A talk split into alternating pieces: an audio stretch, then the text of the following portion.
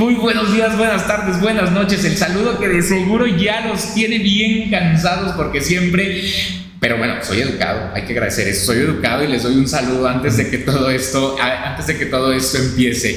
Una vez más estamos con una emisión que le va a dar continuidad a uno de nuestros capítulos anteriores que seguramente van a recordar en donde hacía la analogía de un libro de los hombres son de Marte, las mujeres son de Venus.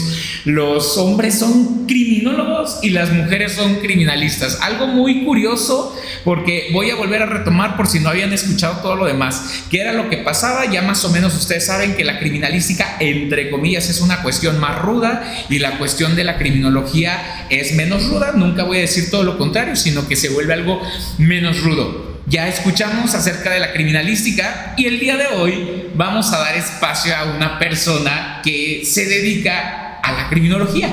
Sin embargo, que al igual que otros de nuestros invitados, en su momento también tiene una formación inicial como criminólogo criminalista y era lo que en su momento hablábamos, ¿no? De que como de repente, teniendo ya esas dos vertientes, como sobre ese camino, teniendo una bifurcación, ¿por qué elegir ese camino en el que ahora estás? ¿Qué te trajo a este lugar? ¿Qué fue lo que te orilló a tomarlo? O más bien, de repente pasa que fue una desilusión, ¿no? Que tenías como una idea respecto a, la criminalística y dices, no, pues esto no era lo mío, esto no era lo que yo quería hacer. Entonces creo que no me queda de otra y estoy aquí y mejor me encamino más hacia el otro lado.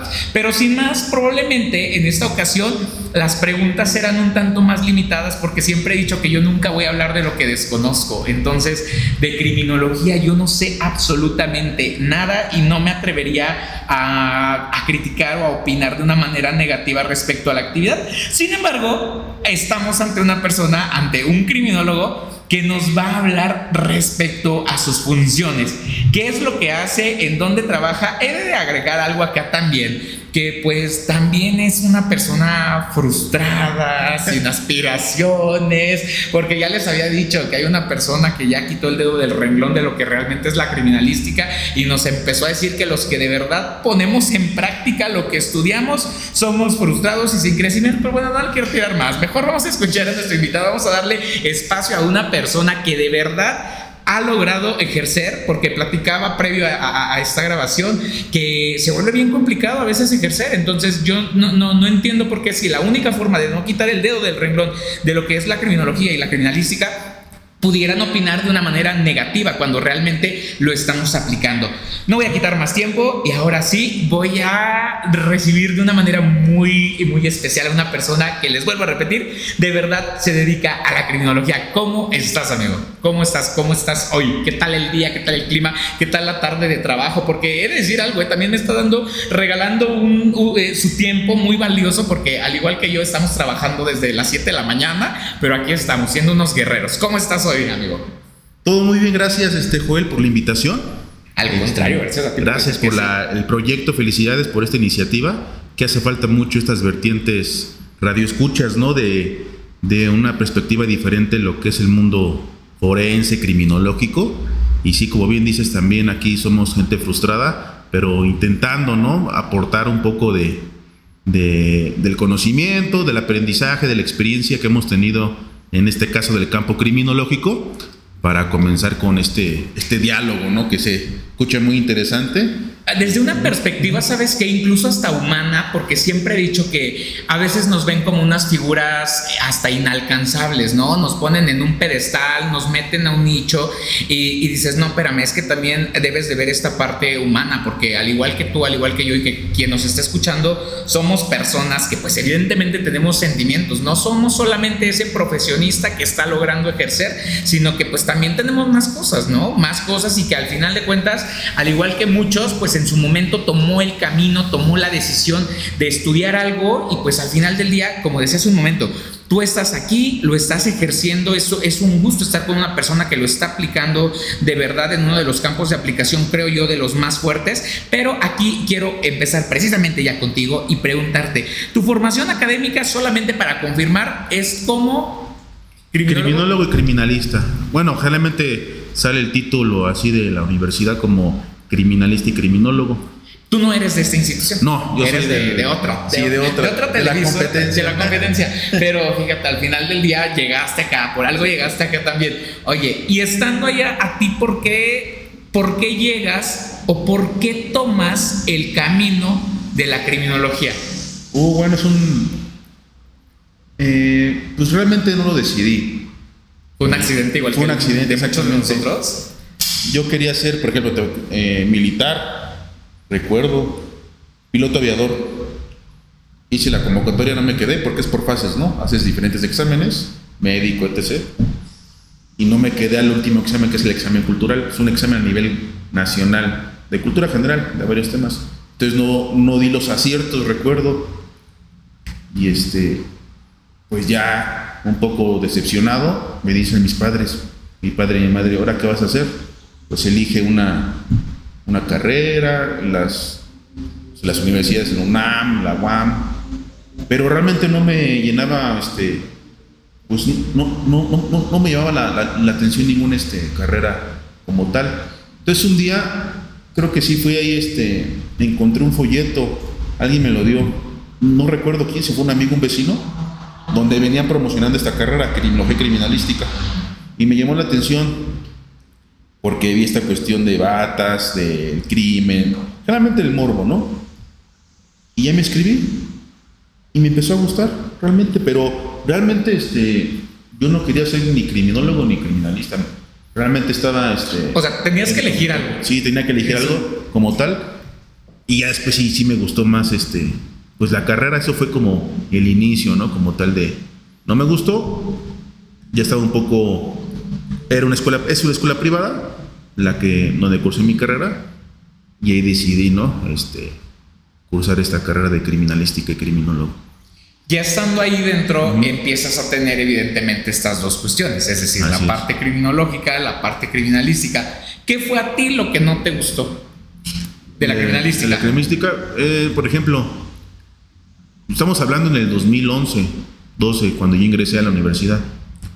Y al principio me parece todo iba bien, pero ya cuando en los últimos cuatrimestres eh, yo siento que había como una combinación de varias materias donde nosotros como alumnos universitarios llegaba esa parte de la confusión, ¿no? Donde qué vas a ejercer, la criminología o la criminalística. A mí no me gustaba realmente que combinaban las, las materias, ¿no? ¿Crees que tiene que ver una con la otra? Porque en muchas ocasiones dicen, es que uno va de la mano con el otro, y yo estando en la calle digo, nunca trabajo con el criminólogo, que desafortunadamente llegan a escucharme justo cuando estoy diciendo, es que la criminología no existe en el campo de la criminalística cuando estamos en la calle, y desafortunadamente escuchan esa parte nada más y dicen, este cuate está diciendo que la criminología no existe. Dije, no es que no lo dije de esa manera, dije que como tal cuando yo estoy procesando, o sea, no está esa figura ahí, al lado, no, está ahí al lado mío. No, no, finalmente, así como que de la mano, creo que lo único que comparten es la definición etimológica y en este caso la raíz de la palabra. Creo que es lo único que comparten. Yo tampoco no lo, bueno, yo en la práctica, este, en centros de reinserción no la he plasmado como tal. Solamente cuando veo eh, la mecánica de los hechos y las carpetas de investigación, ahí es donde lo plasmo. Pero realmente, ahorita que me hiciste, estaba revisando rápidamente en mi mente si realmente yo practico la criminalística, sé lo básico, pero realmente lo mío mío es criminología, ¿no? Y específicamente clínica penitenciaria. Ok, y justo tocaste una palabra de reinserción y demás. ¿Tú cómo llegas a ese lugar? De entrada, ¿cuáles eran o cuáles son como las áreas de trabajo, en este caso ya hablándolo de esta manera, para un criminólogo? ¿Qué podría ser? ¿En dónde podría ejercer un criminólogo? Bueno, de manera tradicional siempre ha sido las prisiones. Ok de manera tradicional, porque ahí, ahí mismo, desde el positivismo lombrosiano, es donde inician las investigaciones. César Lombroso, el padre de la criminología, inicia sus, sus pesquisas en las prisiones de Italia. Entonces, digamos que de manera tradicional, el templo del criminólogo y la criminóloga son las prisiones. Ok. En los últimos años, 10, 15 años, ha venido creciendo con algunos colegas en el involucramiento de otros campos de acción laborales por ejemplo, a mí me llama la atención la criminología aplicada al sector educativo y la criminología aplicada en el sector corporativo o empresarial. Oye, y aquí entonces, eh, si me puedes o nos ayudas aclarar esta cuestión que hablas de la criminología en el sector educativo y la criminología en el sector empresarial. Porque desde mi ignorancia entonces yo pudiera entender que estás trabajando con personas que cometen delitos en escuelas y en empresas o cómo es que funciona? No tanto así, pero por ejemplo, en la criminología educativa, bueno, para empezar, yo puedo decir que la criminología trata de responder una pregunta, ¿no? ¿Por qué la gente delinque? Exacto. Es violencia, ¿no? O, o, por qué la gente es, es violenta, ¿no? Entonces, partiendo de esa pregunta de investigación, se asume que si tú metes un criminólogo en el sector educativo, como bien dices, pues trata de indagar, eh, entre comillas, si el alumnado tiene conductas o factores de riesgo que pueden posibilitar conductas criminales o violentas. Entonces buscaría una cuestión como de la prevención, como una situación de eh, un estudio de sociológico para comprender todos esos factores y que se pueda llegar como a la prevención, parte de. Sí, yo enfatizaría como estudio criminológico porque de manera muy poliédrica, nosotros estudiamos de manera biopsicosocial, yo le agregaría más psicosocial porque yo asumo que el crimen es más factores sociales que factores individuales, endógenos, hereditarios y demás. Pero bueno, ese también sería un, tema de debate.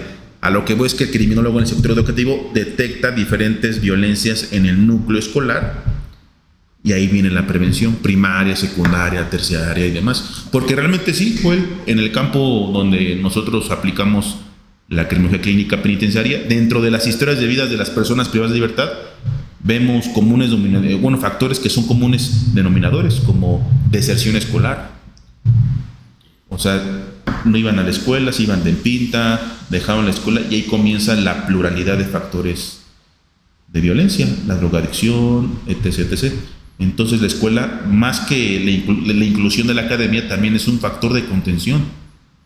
¿Sí me explico? Entonces mucha gente no delinque, no porque no quiera delinquir, sino porque está 8, 6 o más horas en una institución. O sea, la escuela como factor de contención. Esa persona si no tiene la escuela, a lo mejor el ocio, estar en la calle, se vuelve un factor de riesgo. Digamos que podría ser como que un predisponente o estoy utilizando una palabra incorrecta. No, está bien, es puede ser preparante, predisponente, esta cuestión de los conceptos, pero yo que manejo al, final de cuentas es un factor de riesgo, ¿no? Este, como tal, una persona que, que, que no va a la escuela, por ejemplo, puede ser un factor de riesgo. Que sea criminológico o no, ya depende también de la persona. ¿Sí me explico? De su historia de vida, de muchos factores para que detone o genere violencia.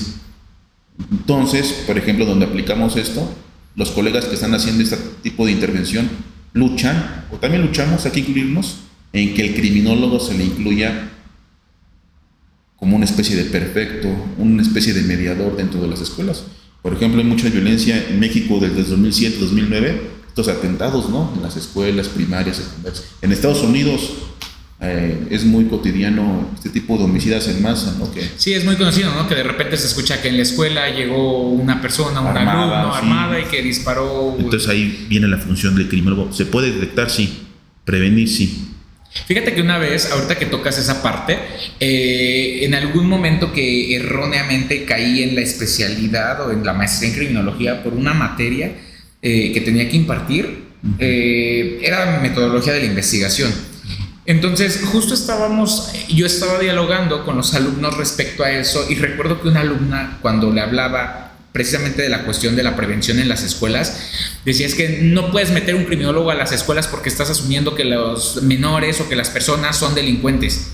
Y me empezó a brincar y, fue así como de, ¿qué estoy haciendo? De entrada dije, ¿qué estoy haciendo acá? ¿no? Y fue cuando dije, no, es que estoy en, un lugar en donde es bien distinto al mío. He impartido la materia de metodología de la investigación en criminalística, pero ahorita ya eh, las perspectivas son bien distintas y que no creo que estoy en el lugar incorrecto y sí fue así como de, este, creo que no nos vamos a entender porque ni yo los estoy entendiendo. Entonces, por lo sano dije, hasta, hasta pronto y dije, no, porque sí me, me, brincó mucho esa cuestión de que esta persona me decía, no, es que si tú lo haces, estás asumiendo que, que hay este, personas que van a cometer actos delictivos. Y, y, entre mí fue así como de, pues sí, ¿no? Y se busca como prevenir, pero no me lo entendió de esa manera. O sea, ella eh, se fue más como por la cuestión de que estaba como que incluso está victimizando a los estudiantes. Sí, exactamente. De que, Etiquetando, ¿no? Etiquetándolos, claro, de por qué mi hijo eh, o por qué a mi hijo en su escuela tiene a un criminólogo, o sea, por qué están asumiendo que mi hijo es, hizo esto, ¿no? Y ya después de ello fue cuando empiezan a ocurrir esta serie de eventos y dije, entonces sí sería importante o no sería importante. Yo me quedé con la duda porque digo que esa materia honestamente la tuve que dejar. Dije, no puedo estar acá porque las perspectivas y las ideas son bien distintas. Entonces creo que por eso es que decía hace un momento, creo que la criminología y la criminalística en cuanto a palabras y acciones, lo único que comparten es su raíz, nada más, es lo único que comparten, porque ya de ahí sí son actividades bien distintas. Te, decía, o sea, lo que yo hago es muy distinto a lo, que, a lo que hacen ustedes. Y aquí retomando de lo que tú mencionabas, justo ya cuando estás en, los últimos semestres, cuatrimestres de, de tu carrera, entonces se viene esta parte y creo que desde ahí se vuelve para ustedes, porque yo no soy criminólogo, yo solamente soy criminalista, creo que para ustedes se vuelve una parte compleja. Es decir, la cuestión en la que dices, ya debes de elegir a dónde vas a hacer tus prácticas o tu servicio. O vas a la parte de una fiscalía o te vas a la parte de, en este caso, de algún reclusorio. Sí, ser? Bueno, fíjate, Joel, yo inicié, eh, lógicamente, eh, ya en los últimos cuatrimestres que te piden tu servicio social, tus prácticas. En la universidad que yo, de donde yo soy egresado, nada más pedían servicio social entonces, hay una materia que tuve que se llama crisis de la prisión, crisis penitenciaria, si no me recuerdo, y este maestro se lo va a decir, porque yo creo que fue el, punto de inflexión. Ahí fue lo importante lo que mencionabas al principio de la docencia y esta cuestión que, o que comentábamos atrás de los micrófonos, cómo influye un docente, un profesor, profesora en su discurso para que, yo creo que fue el punto de inflexión por el cual me gustó mucho el penitenciarismo. Este profesor se llama Juan Alfredo Ornelas, él fue director de prisiones a nivel Ciudad de México y en otras partes del estado. Y me gustaba mucho su materia. Entonces este, yo le, me acerqué al profesor y pues le recomendé, bueno, le, le pedía sugerencia de libros de la prisión, me los daba y me dijo, ¿y por qué no haces tu servicio social en las prisiones? Dije, pues sí, ¿verdad? Entonces ya me dio la dirección, investigué y tuve la fortuna de hacerlo en un centro, en un módulo de alta seguridad. Esto lo subrayo porque cuando somos pasantes o prestadores de servicio social, está prohibido que los pasantes ingresen a módulos de alta seguridad. Que son los que están al ladito de lo que... Bueno, el, mío fue en Santa Marta, ¿no? Ajá, ok. En el Cebares, así se llama. Es un módulo de alta seguridad. Son los que tienen nombre como Diamante o... Exactamente, en el Diamante sí, porque en el norte están las, están las torres y demás. Ajá, sí. Pero son módulos de alta seguridad. Hay la pequeña gran diferencia es que se, la población penitenciaria lleva sentencias largas, este una trayectoria criminal este, longeva y demás, ¿no? Entonces yo, fui, yo puedo decir que fui el primer pasante en ese módulo, pero yo llegué por cuestiones también, este, pues ahorita yo lo veo de manera, bueno, de manera eh, pasada o retrospectiva, eh, como fortuna, porque tuve buenos jefes o del servicio social que me metieron ahí. ¿Quieres aprender? Pues métete. Entonces el primer contacto, Joel, fue siendo el servicio social. Ahí fue donde me encantó las prisiones. Por ejemplo, fíjate, había más prestadoras y prestadores de servicio social. Son cuatro horas diarias, si no me recuerdo. Yo entraba de nueve a una. Yo vi en la escuela en la mañana, me tuve que cambiar en la tarde, después del sabatino.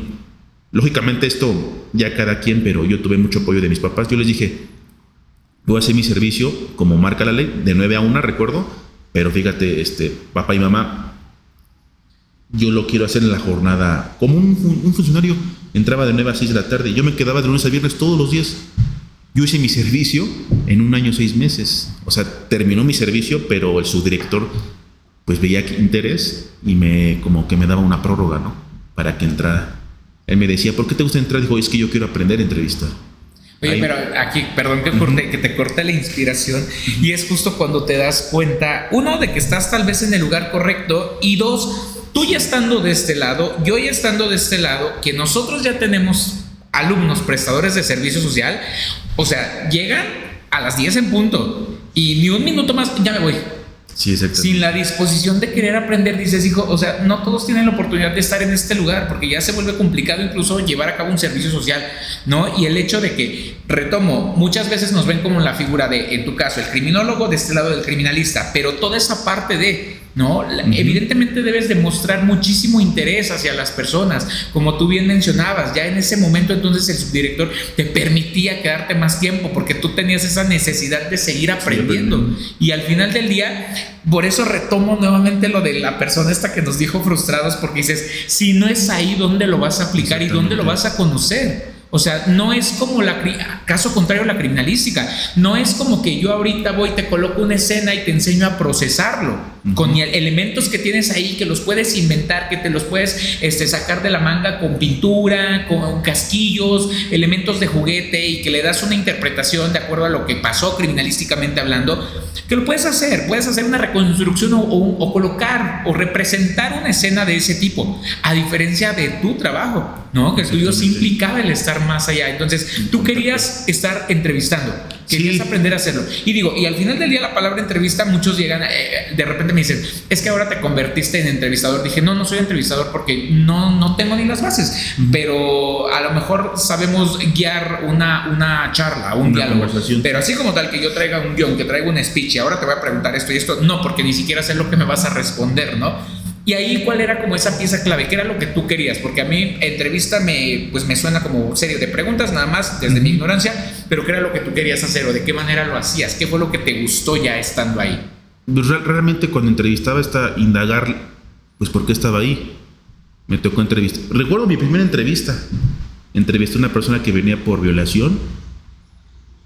No recuerdo su nombre, no lo voy a decir, pero era taxista de oficio, un señor de arriba de 50 años y esa entrevista duré casi tres horas entrevistándolo.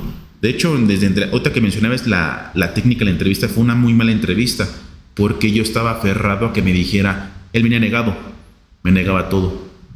Entonces, este, duró casi tres horas de entrevista, hasta el momento en que el entrevistador me decía, pues si quieres ya ponle que sí lo hice, como casi casi para ya, terminar. Entonces, ahí me di cuenta, me, me dijo mi jefa, a ver, cuéntame cómo te fue, y dijo, es que ya ves, tú te estás, eh, o sea, tú estás provocando que la gente, o sea, el entrevistador, te diga lo que tú quieres escuchar. Yo buscaba siempre esta parte de por qué la gente se comportaba, pues las personas que iban por delito de homicidio, quería saber esta cuestión que a veces nos decían en las universidades si tenía un trastorno, si es psicópata o qué le pasa. Y yo siempre veía gente común y corriente como nosotros, pero a veces con esta cuestión de cualquier pero cualquier hecho puede alterar su vida que, que, estuviera en prisión. Entonces fue, yo, yo, puedo contestar eso fue el que fue primero conocer sus vidas y tratar de investigar este hasta cierto punto el morbo, ¿no? Si lo que me decían mis profesores en la escuela o en general la Vox Populi y los medios de comunicación era cierto. Si todos eran malos, psicópatas, es que sin valores. exacto, eso te quería preguntar, porque al final del día era, no sé, eh, si estoy en lo correcto o no, y corrígeme, por favor, de repente siento que es el llegar a entender o a comprender la situación, más no a justificarla. No, porque considero que es la parte de el preguntar y, rascar y rascar y rascar y rascar, o sea, preguntar un montón de cosas, porque ahorita que decías esto de lo del periódico y demás, creo que muchas personas asumen inmediatamente, eh, le pegaban de chiquito, este, Lo violaron de chiquito, perdón por la expresión, no, pero así lo, lo, dicen, ¿no? Lo violaban de chiquito. Este, en su casa le pegaban, lo abandonaron. O sea, realmente aquí tú podrías decir, ya con todos esos años de experiencia que tienes, que realmente ese sería el común denominador en todos. Es decir, porque todos lo asumen a los traumas siempre de la infancia. De que siempre de chiquito esto, siempre este, porque le, le pegaron, porque su papá esto o que puedan existir como elementos como recurrentes tal vez en cierto tipo de situaciones, digamos, personas que de familia disfuncional en donde el papá se fue, personas en donde la mamá tal vez los abandonó, o sea, sí podríamos decir, o bueno, tú podrías decir más bien que es podría ser como el común denominador de algunas de las acciones, ya de acuerdo a estos años que llevas. Sí, no. Okay. Te voy a explicar por qué. A ver, ok. Quítanos esta idea, por favor, porque tú lo, tú lo haces, tú lo vives día con día, tú lo escuchas. Hace poco tuve una intervención y yo mencionaba, siempre en los centros de reinserción observamos, junto con otros colegas psicólogos y trabajadoras sociales en específico, que el común denominador siempre es una familia disfuncional. Okay. O sea, de cada 10 personas que entrevistamos, privadas de su libertad, vemos que 8 o 9 tienen problemas en la familia, muy marcado. Muchas violencias, ¿no? En general. Entonces asumimos, la gente que está, que, está recibiendo el sistema penitenciario ya tiene problemas en su, en su primera institución social, que es la familia. Aquí lo más sorprendente, ahí viene la negativa, es que mucha gente que también conocemos afuera tiene las mismas historias o peores y no llega al acto criminal. Entonces, si de por sí el comportamiento humano es complejo, el comportamiento humano delictivo se vuelve mucho más complejo. Porque realmente en prisión te encuentras de todos los perfiles. Hay, hay gente está por un homicidio, por un adulterio, y hay gente que mató por una jersey de fútbol.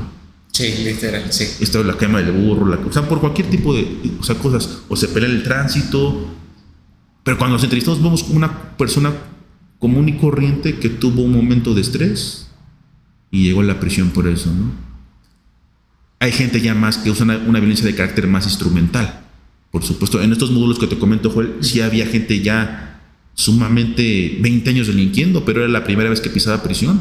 Pero ya era una, una persona, ahora sí que un perito en el crimen. Sí, claro. Sí, este me, ha tocado ir a, trabajar ahí, justo por cuestiones de, la televisora.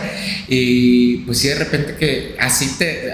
digo, yo no podría y me dan miedo utilizar, no, no, no las personas, me da miedo utilizar una palabra que no sea la correcta y es así como de mejor voy y me quedo callado, porque si me quedo como de no, no, no quiero decir algo que lo pueda este, ofender o algo y, no, no quiero hacerlo. Siempre yo he sido de la idea de si no sé algo mejor me quedo callado, no digo absolutamente nada, ¿no? Por ejemplo, ahorita escuchaba que decías y creo que ese es el término correcto, ¿no? Y veo que lo publicas mucho, PPL persona privada de su libertad, ¿no? Porque regularmente, ¿qué lo, ¿cómo los catalogan socialmente? Eh, los reclusos, los internos, los, reos, presos, los reos. O delincuentes. O los delincuentes, ¿no? Es la palabra que regularmente llegan a, utilizar. Digamos que desde una perspectiva de acá es hablarlo de forma correcta y sería una persona privada de su libertad. Escuchaba que hablabas acerca de el, cuando ya se encuentran en un sistema penitenciario ¿Eso qué, qué, es? Porque honestamente de este lado de repente es como de, están en la cárcel, así, sí, seco, tajante, ¿no? Está en la cárcel, está en cana, porque incluso así lo utilizan coloquialmente. coloquialmente, ¿no? Y aquí en el barrio de repente se escucha de esa manera, pero esta parte del sistema penitenciario, entonces, ¿qué es lo que busca? ¿Cuál es el objetivo que tiene? Bueno, a nivel legal, constitucional, es que no vuelvan a delinquir por el delito que están ahí. La reinserción, que es un término muy usado, muy trivial, pero también muy complejo llevarlo a la práctica, ¿no? Una persona que viene por robo, la labor del sistema penitenciario es que tú hagas o haga todo lo posible para que cuando egrese no vuelva a robar. Y eso se asume que está reinsertado, con diferentes medios, ¿no? Que marca también ahí la ley. Realmente es eso el objetivo, el fin, la reinserción, procurar que no vuelva a delinquir el que delinquió ya. A nivel de prevención se aplica una prevención terciaria, que es la más compleja, porque en México no hay una prevención, ni siquiera la más básica. O sea, a, nosotros nos llegan las personas que ya con una historia de vida totalmente, una violencia, historia de violencia muy compleja.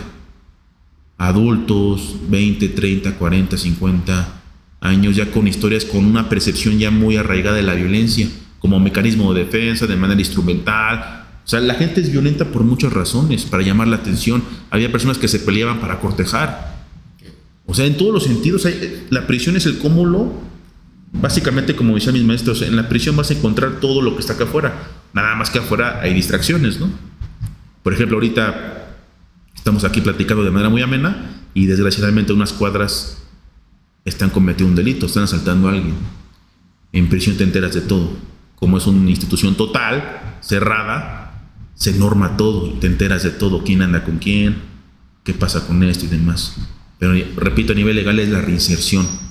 Término muy complejo, muy usado, pero también muy difícil. Pudiera resultar contradictorio, es decir, hablábamos de una persona que robó algo en el super. Digo, a lo mejor de este lado, cuando yo estoy trabajando de la televisora, es como la cuestión de que de repente hay que ir a revisar los, los objetos. Y te das cuenta que hay personas que roban un bolillo y que roban huevos por ejemplo, leche, pan. Y hay personas que roban el carrito del súper con este arrachera, con este con vino, con quesos y, dices, ok, no es lo mismo, y entran más especialidades, entra perito en materia de evaluación para poder determinar pues el valor que tiene, lo que robó cada uno de ellos. Pero bueno, sin más, una persona que pudiera ingresar por un robo finalmente creo, desde lo que de repente escuchamos en televisión, en radio y demás, es un sector o una población bastante como complicada. Si el mundo en general es un lugar en donde o te adaptas o te adaptas, ¿qué es lo que pasa ya cuando una persona que llegó a cometer algo que tal vez no es como tan tan grave, tenga ahora que adaptarse a, a estar como siento ya a la defensiva? ¿No llega a ser como contraproducente? Sí, de acuerdo. La prisión es una zona criminógena lo estoy poniendo en términos muy criminológicos, es decir, ¿cómo queremos que una persona no sea violenta cuando la encierras? O sea, está encerrada. Ya por el simple hecho de estar encerrado, se modifica todo el comportamiento humano. Y no nos vamos muy lejos en la pandemia. Hubo un tipo de semiencierro consensuado por una crisis sanitaria, económica, política, etc. Pero hubo una alteración de las violencias. La prisión tiene un efecto similar en eso. Encierras a la persona paradójicamente no podemos reinsertar a una persona privándola de su reinserción. Es como si yo te dijera, Joel, no seas violento y te golpeo. Entonces, o sea, no quieres que sea violento y estoy recibiendo violencia. Oye, es como, ahorita que dices eso, es como cuando en las casas este, le dicen al hijo, a la hija, tú no le puedes pegar a tu novia, no dejes que te pegue tu novio, ¿no? Y el papá lo está lo está, golpe, está golpeando a la mamá, ¿no? Existen ese, ese tipo de violencia ahí, violencia familiar. Y de qué manera pues puede repercutir ahí, ¿no? De que tú estás diciendo, no lo hagas y es como de... ¿Por? Exactamente. ¿Se, ¿Se, vuelve normal, entonces se llegan a normalizar esas situaciones de violencia? En términos prácticos, en el penitenciarismo se llama un efecto de prisionalización, que es un efecto muy similar cuando una persona se institucionaliza. O una persona que se pone la camiseta en la fiscalía, en un reclusorio, en un equipo de fútbol, pasa efecto, un efecto muy similar dentro de prisión. Ahorita me comentabas una persona que ingresa por robo, ahí en el argot, en el caló penitenciario dicen, o eres presa o eres depredador. Okay. Entonces se tiene que volver más violento para defenderse de sus compañeros, de la autoridad y demás. Entonces es una violencia ya de carácter como mecanismo de defensa. Ya ni siquiera es agresión, o sea, soy violento y entre más violento sea, hago una especie de currículum vitae vital este criminal para que suba puntos dentro de prisión, porque yo ya me di cuenta que generar violencia, en lugar de que me reprochen en prisión, me, me están respetando más. Que realmente es una confusión también, hay una distorsión cognitiva. Eso no es respeto, es miedo. O sea, el criminal en busca de respeto infunde miedo, pero en su mente construye me está respetando. Entonces yo creo que eso se prisionaliza y mucha gente se llega a adaptar a la prisión. Por eso luego no quieren salir. Pues imagínate, Joel entra en la prisión. el, ejemplo que decías, una persona que roba algo muy significativo, ¿no? Para comer al día y otra persona que roba el vino, este que decías, ¿no? Hay personas en, prisión, por ejemplo, que tienen comida gratis. Él dan de comer gratis, ¿no? De buena o mala calidad, ya es un tema de evaluar, pero ya tiene una, una, un lugar para dormir. Un lugar para dormir. Entonces, si tú lo, si sale, tengo que pagar renta, tengo que buscar para mi comida. ¿Te ha tocado entonces a personas que estén ahí, que salen y es así como de otra vez tú? Exacto. Sí, un montón. Pero ya llegan hasta. Hay un término que usamos en el penitenciarismo que se llama ojo clínico, que también lo usan algunos especialistas de la salud, un médico. Pero, por ejemplo, te voy a contar, a mí, yo, yo cuando inicié en el penitenciarismo, yo me sentaba con un, director y me decía, vente, vamos a la zona de ingreso. Es donde ingresan, o sea, detienen a, los, a las personas e ingresan, ¿no? Les hacen su ficha sinaléctica, o sea, como tocar el piano, ¿no? Ahí en prisión y todo eso, Para ¿no? identificarlos. Ajá. Entonces el director, mira, fíjate, quiero que observes a la gente que va ingresando. Iban de civil, ¿no? Y había formados 10, un ejemplo, ¿no? Y el director me decía, me anotaba en un papel, me decía, o sea, me numeraba del 1 al 10 y al lado del número me decía robo, secuestro, robo así. Me decía 10 delitos. Y yo decía, ¿esto qué, jefe? Me dijo, ahorita que le toquen sus datos, vas a checar en la máquina por qué delito viene. No era mago mi jefe, llevaba más de 30 años en el penitenciarismo y de los 10 le atinaba 7, 8. Me dijo esto que se desarrolla es el ojo clínico. O sea, ya está por hasta cómo se comportan, sin ser lombrosiano, ya puedo detectar a lo mejor esta persona viene por robo y entonces, entonces eso también yo le he visto en otras profesiones. un médico en una farmacia convencional, ¿cuántas entrevistas de enfermos? No sé, 10, 15, 20. Y ya con la entrevista le puede decir a la gente, usted no sigue el tratamiento, señor o etc. o diferentes. por eso no se la, la, experiencia, ¿no? Y finalmente también a veces nos pasa a nosotros cuando estamos aquí en la escuela, ¿no? Te das cuenta quién sí, quién no, quién jamás. Quién viene a, a, perder el tiempo porque dices... Ah, Un ojo así ya de adiestrado, entrenado. Exactamente, no, pues al paso del tiempo en tanto tiempo, en, en, los años que ya llevamos, pues sería como de embalde que ignoremos todas esas situaciones, ¿no? Vas notando, te vas, te vas dando cuenta de, de de todas estas situaciones y pues bueno, me imagino que también para ustedes, a nosotros nos pasa cuando vamos a los lugares de intervención, empiezas a ver y ahí dices, ok, por este lado puede haber esto y esto y esto y esto y de repente, pues eh, más allá como de atinarle, pues yo creo que sí es parte ya de la experiencia que tenemos ahí, ¿no? Porque al final del día, o sea, no es como que vamos con los ojos cerrados, no es como que eh, ignoramos lo que vemos ahí, finalmente pues es una parte de entrenamiento, seguimos entrenándonos, estamos aprendiendo, aprendiendo, aprendiendo, aprendiendo y pues los años y el estar ahí precisamente pues nos dan todavía más experiencia. Te podrás aventar 30, 40, 50 libros los que quieras, pero ya cuando los estás aplicando, cuando los estás llevando a la práctica es cuando vale la pena todo eso que has leído, ¿no? Cuando realmente pones en práctica, cuando está funcionando todo eso que has hecho, todo el tiempo que has, que has este, invertido. Cuando, cuando, cuando llegas ahí entonces, llegas primero como prestador de servicio y después ingresas ahí, ingresas en el mismo lugar. Mm, pero digamos, termino mi servicio y este todo este trámite burocrático ¿no? del título, la cédula, queda un tiempo pues en el limbo, derivando, yendo a la actualización de conferencias y demás, y tarda como un año más o menos en lo que este pues convoco meto mis papeles y esos exámenes ¿no? de control de confianza. Igual que de este lado, convocatoria también. Como, bueno, es que por ejemplo, yo cuando... Otra es un área de oportunidad, me parece, del sistema penitenciario que casi no hay convocatorias. Son convocatorias muy internas. A mí me dijeron, ¿sabes qué? Ve a las oficinas, di que eres prestador, que terminaste tu, servicio y ya ve así RH. Realmente, esto, esto que acabas de decir de las nuevas generaciones, a veces, este, bueno, sí es una crítica realmente porque esperan yo sé que la tecnología va avante y demás, pero a veces, seguramente a ti también te tocó, Joel, yo iba a los trabajos. Yo, yo prefiero que me digan ahí sí o no, a que mande un currículum y me... A ver si me llaman.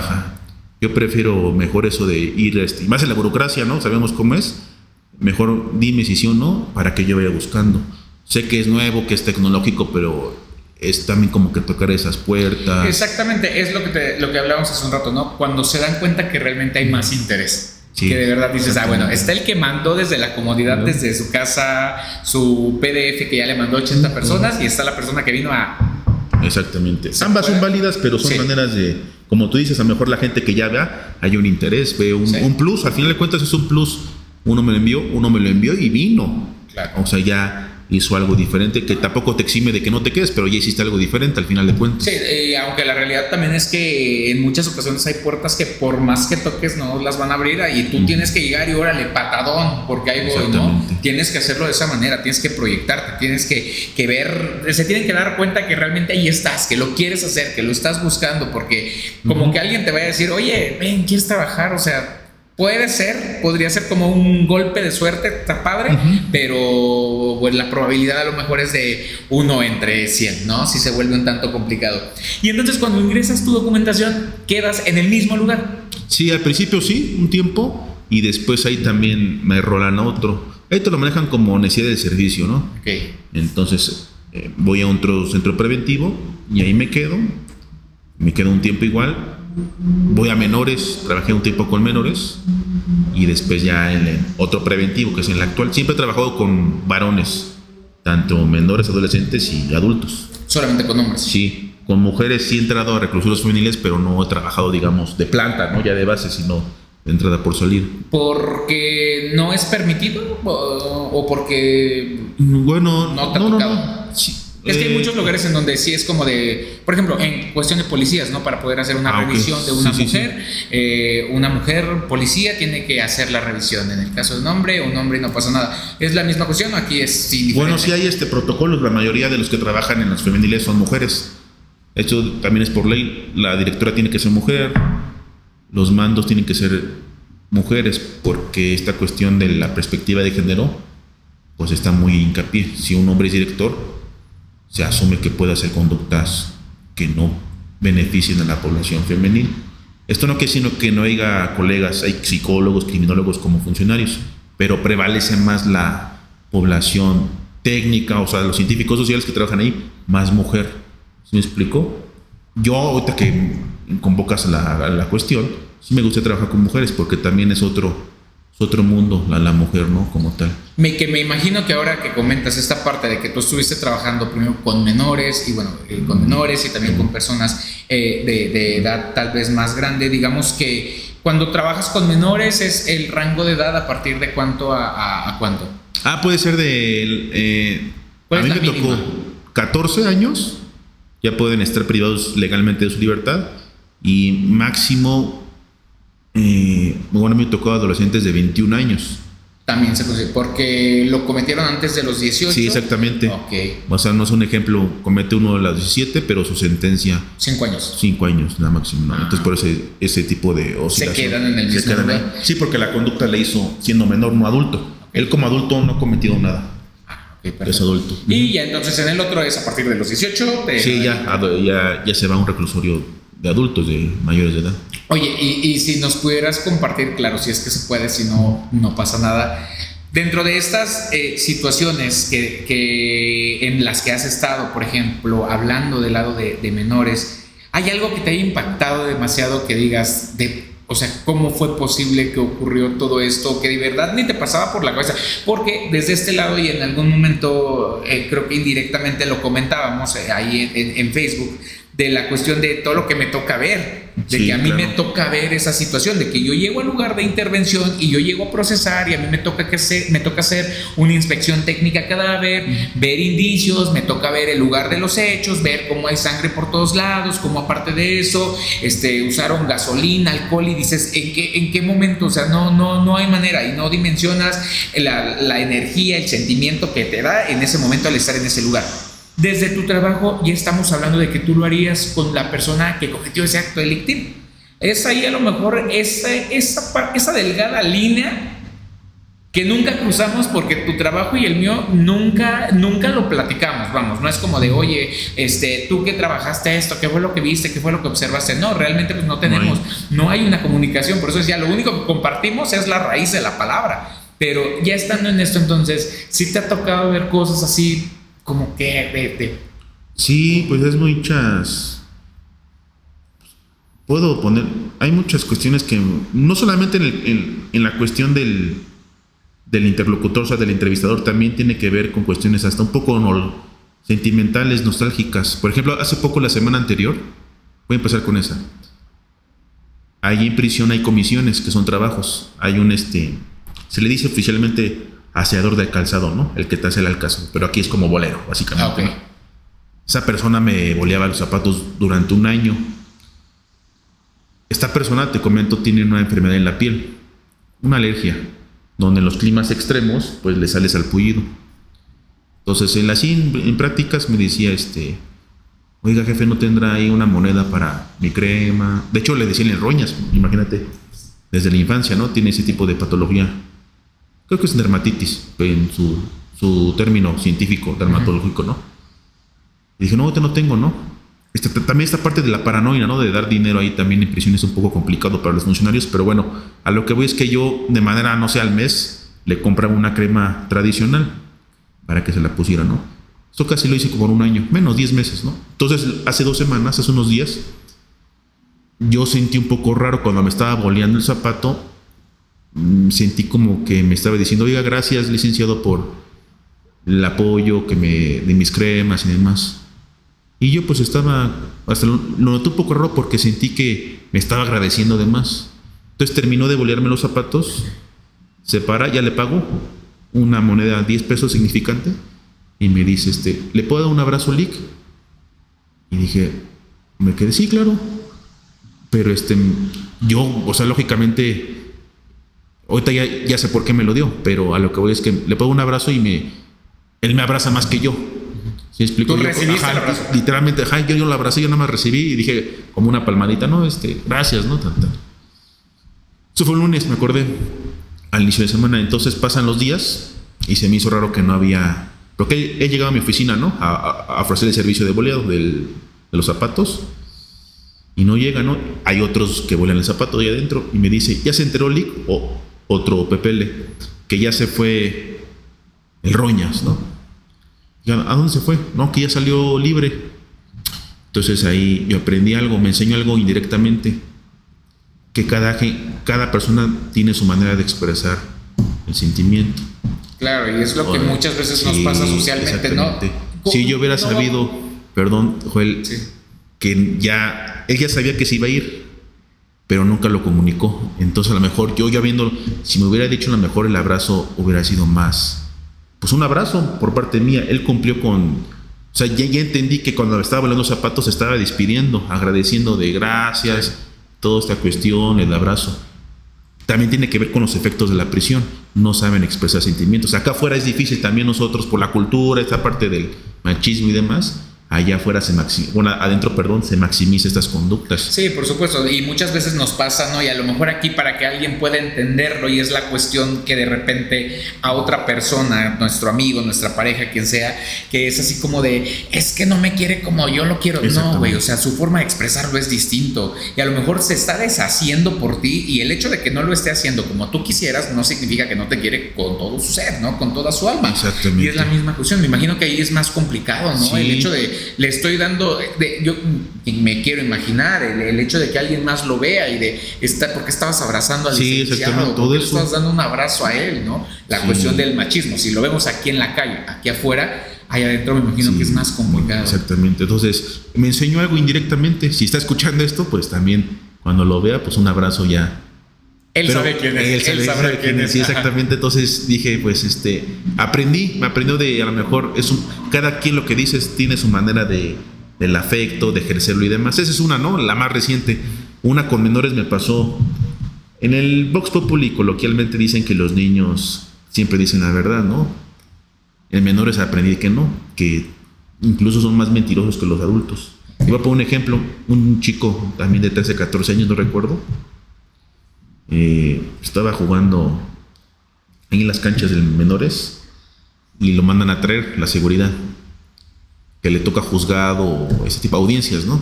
Entonces se ausenta como una hora o dos horas, más, tres horas por ahí. Regresa y lo vuelve a encontrar. Y le, yo, yo, le comento, ¿cómo te fue en tu audiencia? Y dice, bien, Lick, este, ya sabe, tuve que llorar. Y yo le dije, ¿cómo que llorar? Sí, es que ya a lo mejor me voy. Y le tuve, ya sabes, que echar la chillona a la juez. Dije, ¿cómo? Sí, tuve que llorar para que me dejara este. Ya sabe, este tipo tocar su corazón de la juez y demás. Y me quedé, o sea, dije, ya después hablé con él un poco más serio, pero dije, ¿a poco? O sea, chillaste a propósito para que la juez tuviera un tipo, no sé, de compasión. Sí, entonces, esto es muy criminológico y victimológico. Como un chico de 13, 14 años, o sea, llorar no es malo, pero este chico hace un tipo de instrumentalización del llanto. O sea, llora cuando te sientas triste, feliz. O sea, tú lloras para manipular una emoción y el juez tenga un poco de empatía. Entonces yo aprendí que los menores están muy, en la actualidad muy revolucionarios en eso. Aquí la pregunta, ya más allá del menor, ¿en dónde aprendió eso? Su mamá, su papá. Vaya adentro vio una escena donde, ah, esto sí funciona. Ya vi que si tú lloras, la gente, se, hay más compasión por ti. Entonces, eso, al final de cuentas es una violencia, porque la juez, si, se la comió, como dicen ahí adentro, pues ya te va a dejar libre porque le tocaste el corazón. No la razón, no la, no la cuestión técnica, científica, jurídica, le tocaste el corazón y saben que funciona el corazón. Entonces, cuando me dice, le apliqué la chillona, es esa, ¿no? Pero me llamó, tienes 13 14 años, cabrón. O sea, ya cuando crezcas, ¿cuál les vas, a aplicar? O sea, ¿se me explicó? Entonces, el, la baterapia, ¿no? Pura labia y demás, ¿no? Ese, etcétera. Y el otro, el módulo de alta de seguridad en el diamante. Yo cuando empecé me decían algunos colegas que los homicidas o las personas que vienen por asesinato homicidas tienen la mirada, me decían ahí en el, mis maestros. A mí me enseñó, ahorita que las prisiones son muy son muy androcéntricas, son instituciones muy donde prevalece la figura del, del macho. A mí me enseñó una criminal, puede decir su nombre, Laura. es trabajadora social con posgrado en criminología y ella fue mi maestra. De hecho, si yo sé entrevistar es por ella. A lo que voy con todo esto es que ella me dijo que ella sentía que los asesinos tenían una mirada sin luz. Eh, o sea, yo dije, pero ¿cómo que sin luz? O sea, ¿están ciegos o qué les pasa? No, no, pero cuando ya esto del ojo clínico me decía, es que estos perfiles no te bajan la mirada. Cuando los entrevistas, o sea, son personas que hasta tú sientes, no quiero decir maldad ni nada de esas cuestiones, pero sientes como una vibra que... Sí, es energía, como cuando dices, es que volteé porque sentí que me estaban viendo, ¿no? Por ejemplo. Sí, exactamente así, pero hasta tiene una explicación por el delito, como ya quité la vida, pues ¿qué me importa más? Ya le quité la vida a uno, a dos o a tres, como que tú, ¿qué me vas a hacer? Más o menos yo interpreto eso, ¿no? Entonces me tocó un PPL que hacía eso. Cuando lo entrevistamos era un PPL que yo tenía 23, 24 años. Lo entrevisté, él tenía como arriba de 40 como medio un 80, medio mamey, tatuado y demás. recuerdo que tenía un tatuaje aquí porque una de las entrevistas, una de las preguntas de la entrevista es cuántos tatuajes tiene, para ver si hay una relación criminológica. Y él me decía, tengo como 30 li. Y yo les pregunté, ¿y la ubicación dónde está? No, tan, tan.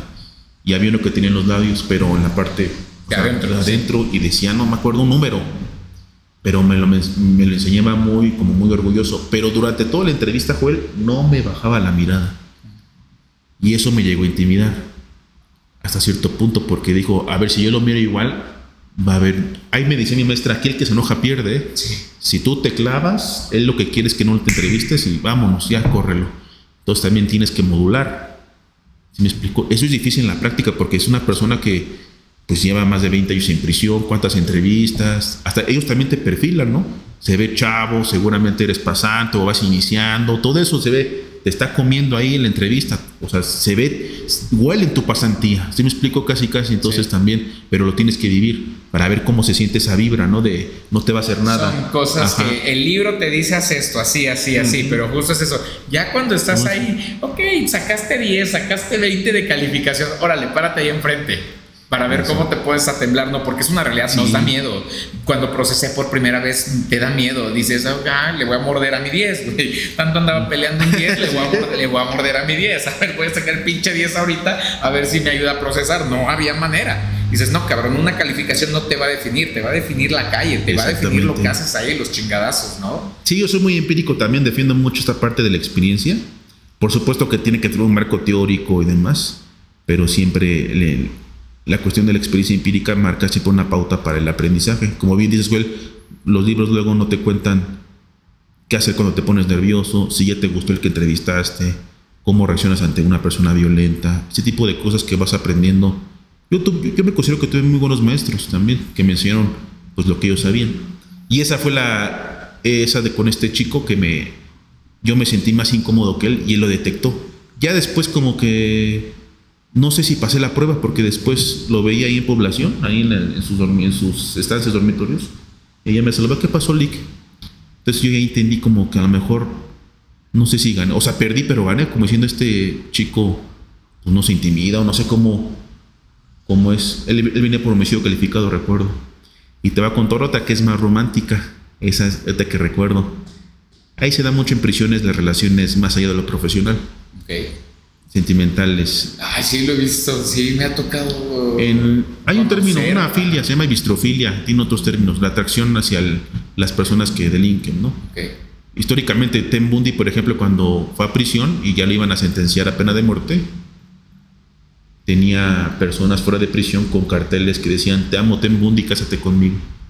Entonces, no recuerdo el nombre del especialista, pero comenzó a indagar ese fenómeno esta persona lleva más de 20, 30 mujeres asesinadas y tú te atrae. Y les mandaba cartas, les mandaba cartas. Ahí hay varios, eh, Richard Ramírez, otro serial killer, que hasta se casó creo que, con una fan. Esto también pasa mucho en el penitenciarismo, pero no es, es un tema muy oculto.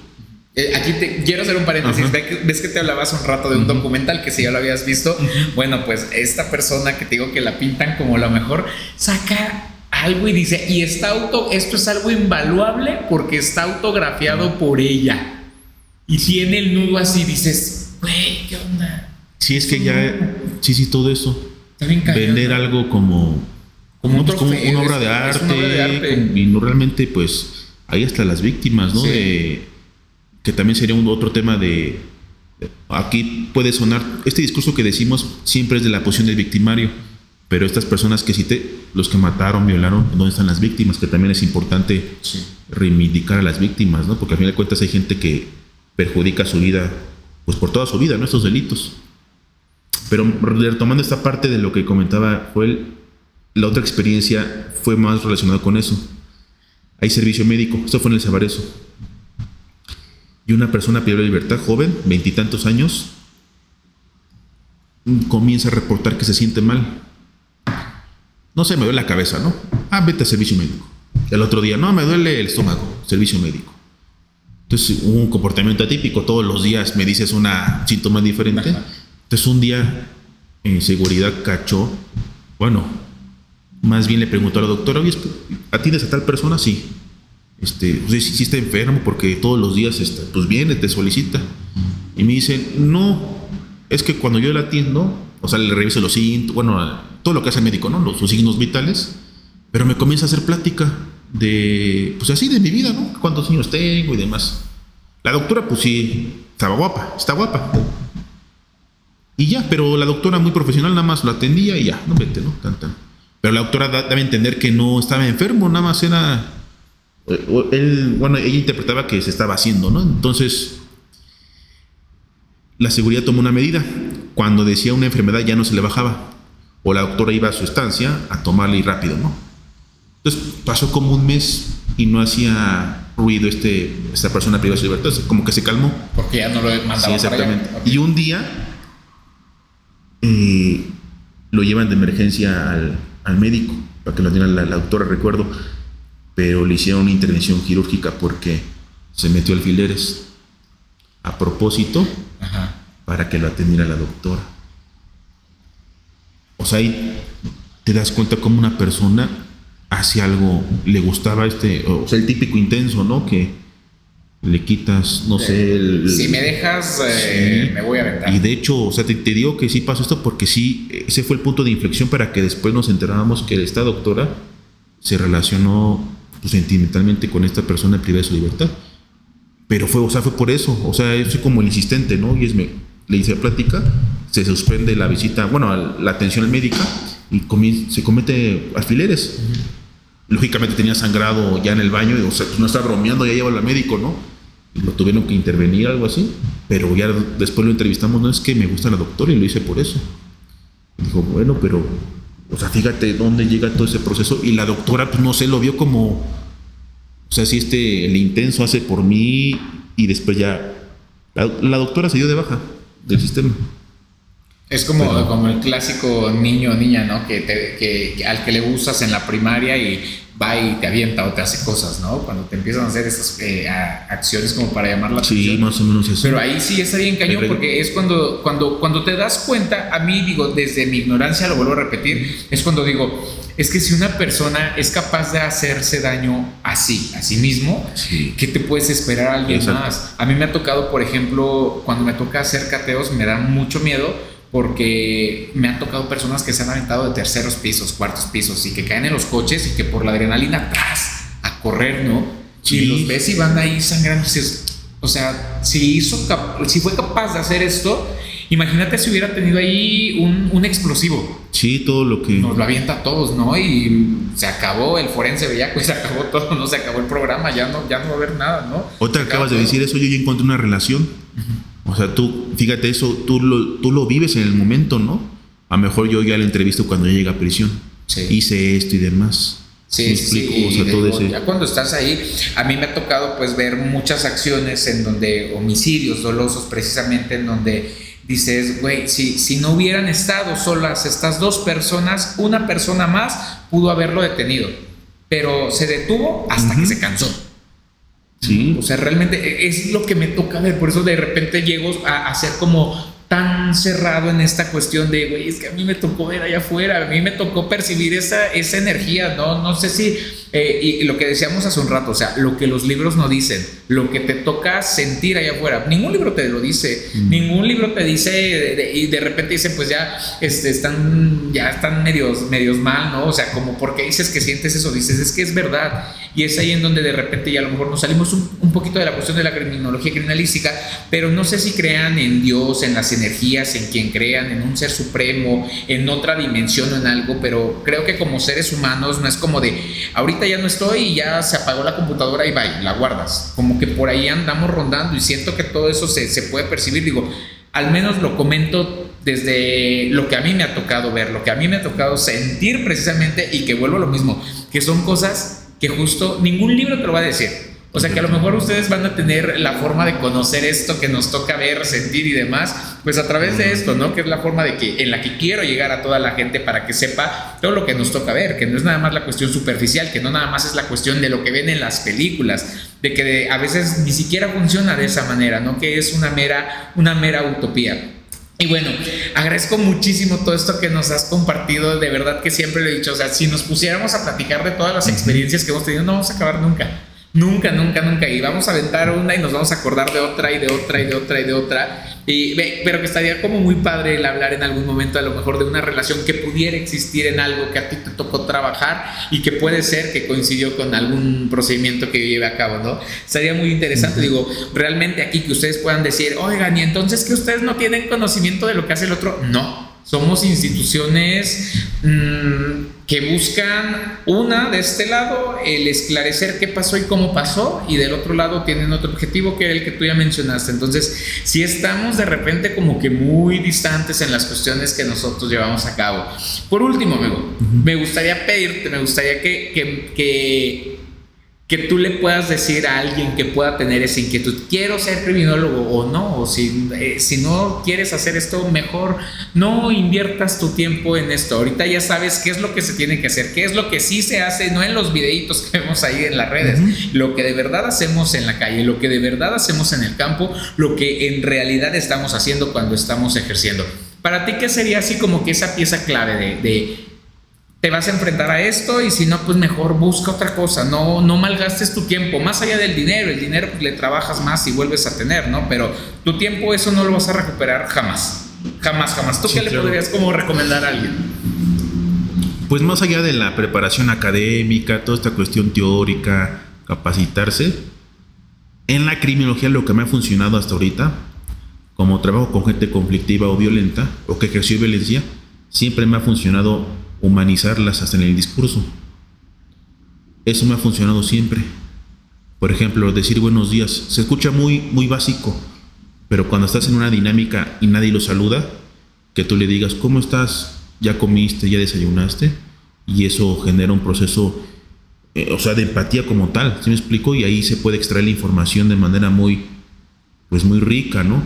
Yo creo que tiene que ver mucho con el humanismo. Por ejemplo, ustedes los criminalistas, estudian esta cuestión del vestigio, el indicio, el material significativo y demás.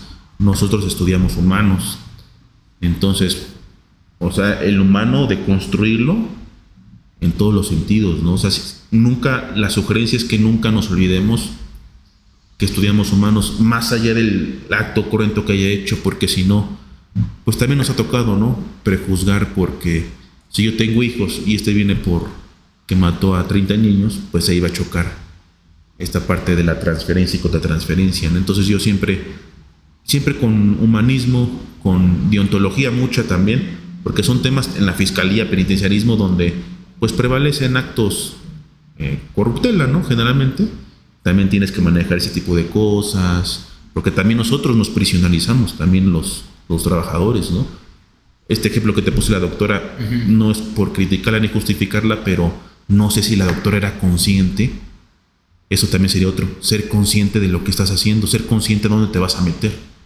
Si me explico? Porque cuando me dicen, llévenos a prisión, maestro, los alumnos que les damos, o sea, lo dicen como si fuéramos a Six Flags. Ah, sí, la, excursión, ¿no? El, viaje de la escuela. Y a lo mejor yo, no, sé, a lo mejor yo era así, pero ahí tiene la importancia de la guía del profesor así pero mínimo tienen que manejar marco teórico. Con respeto, no con morbo, ¿no? Porque a mí me pasa, es que usted nunca nos lleva a, a, a, un, al CEMEFO.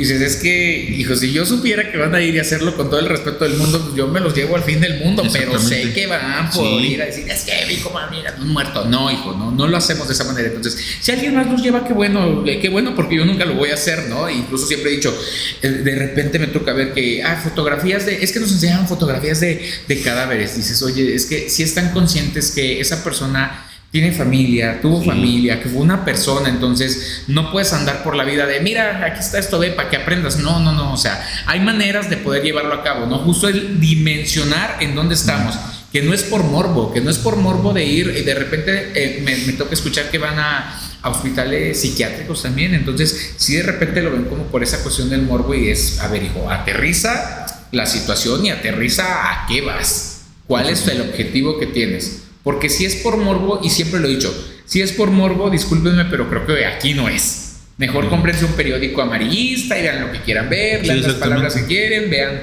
este, algún programa en la televisión, pero aquí no es. Porque por morbo justo de repente llegan y dices, no es que, no es eso. O sea, piensan, ¿y qué hora vamos a ver los muertos? No, pero ni tenemos permiso para tener cadáveres acá. O sea, no hay manera. Y ahí de repente es cuando los bajas de la novela que estaban y dices, güey, no era lo que yo creía, porque nos lo han vendido de esa manera. Exactamente, es eso. Nos lo han vendido así de, de, erróneo, ¿no? Y algo bien utópico. Dices, no, no, ni aquí, ni en ningún, o a lo mejor tal vez en otro país pudiera funcionar de esa manera, pero aquí en, en, nuestro país no funciona así. Lo que te decía otra vez de lo del documental, que pintaron esta figura de un criminólogo de que salvó el mundo. Y dices, no, porque, o sea, legalmente no hay manera de poder trabajarlo así.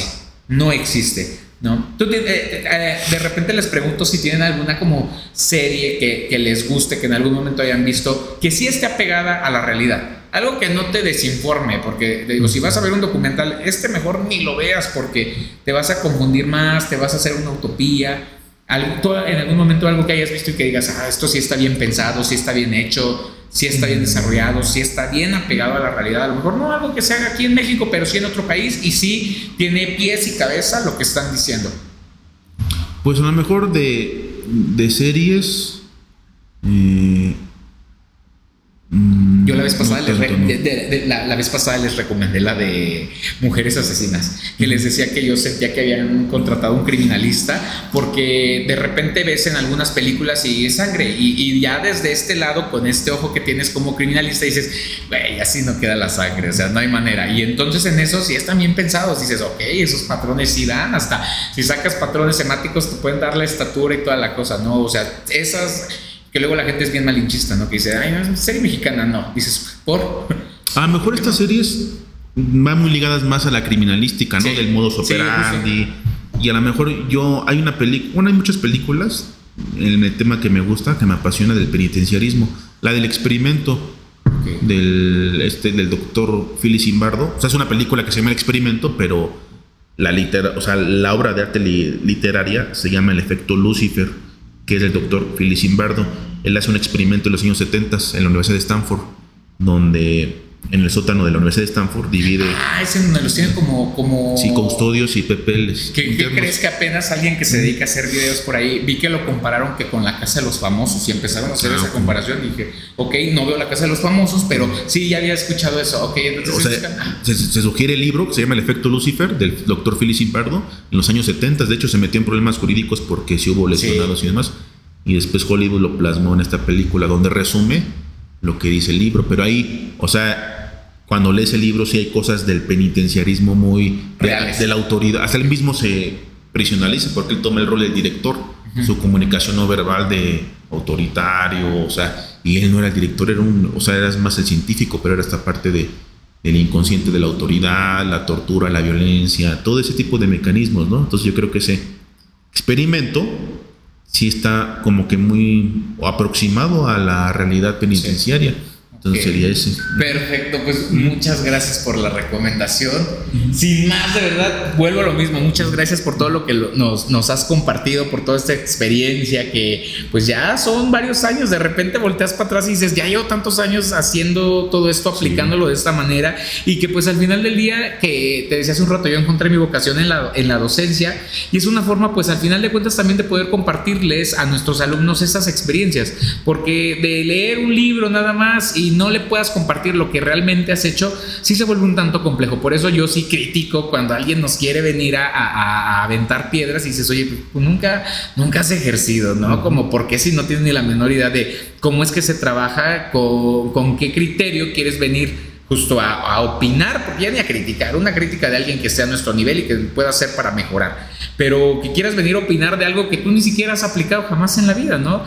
Qué bueno, te agradezco demasiado y, precisamente porque a lo mejor muchas personas escuchando la palabra criminología y tal vez si no escucharon el otro capítulo de criminalística van a decir, el criminólogo es el que va a la escena del crimen, el criminólogo hace esto, o incluso esta cuestión que me ha tocado todavía escuchar de que hay alumnos que piensan que el criminólogo trabaja conmigo. Y luego me dicen, ¿y en qué momento el criminólogo? O sea, usted no lo menciona y yo, mm, no. Es que, pero es que el criminólogo tiene que estar ahí con usted para hacer esto, interpretar los indicios y darle valor. Y yo, oh, ok, no. Este, no funciona de esa manera. Entonces, yo creo que con esto ya escucharon que de plano eso no va a existir y lo que, lo que jamás voy a quitar el dedo del renglón. Lo que compartimos, la criminología y la criminalística, es la raíz de la palabra, nada más, nada más. Nuestras acciones son completamente distintas. Te agradezco demasiado, no sabes, tu tiempo es invaluable. Muchas gracias por compartir lo que has hecho y de verdad, pues sé que para una, dos, tres personas, no sé para cuántas, pero con una persona que le sea útil lo que nos acabas de compartir, será sumamente satisfactorio para mí y también para esa persona. Te lo agradezco demasiado, amigo, y sin más. Espero en algún momento estar nuevamente contigo, tener un espacio a lo mejor para más personas, para debatir acerca de otras cosas, estaría súper interesante. Te agradezco demasiado y a todas las demás personas que nos estuvieron escuchando también agradezco demasiado. Nos vemos en el siguiente capítulo, cuídense en donde quiera que estén y hasta la próxima.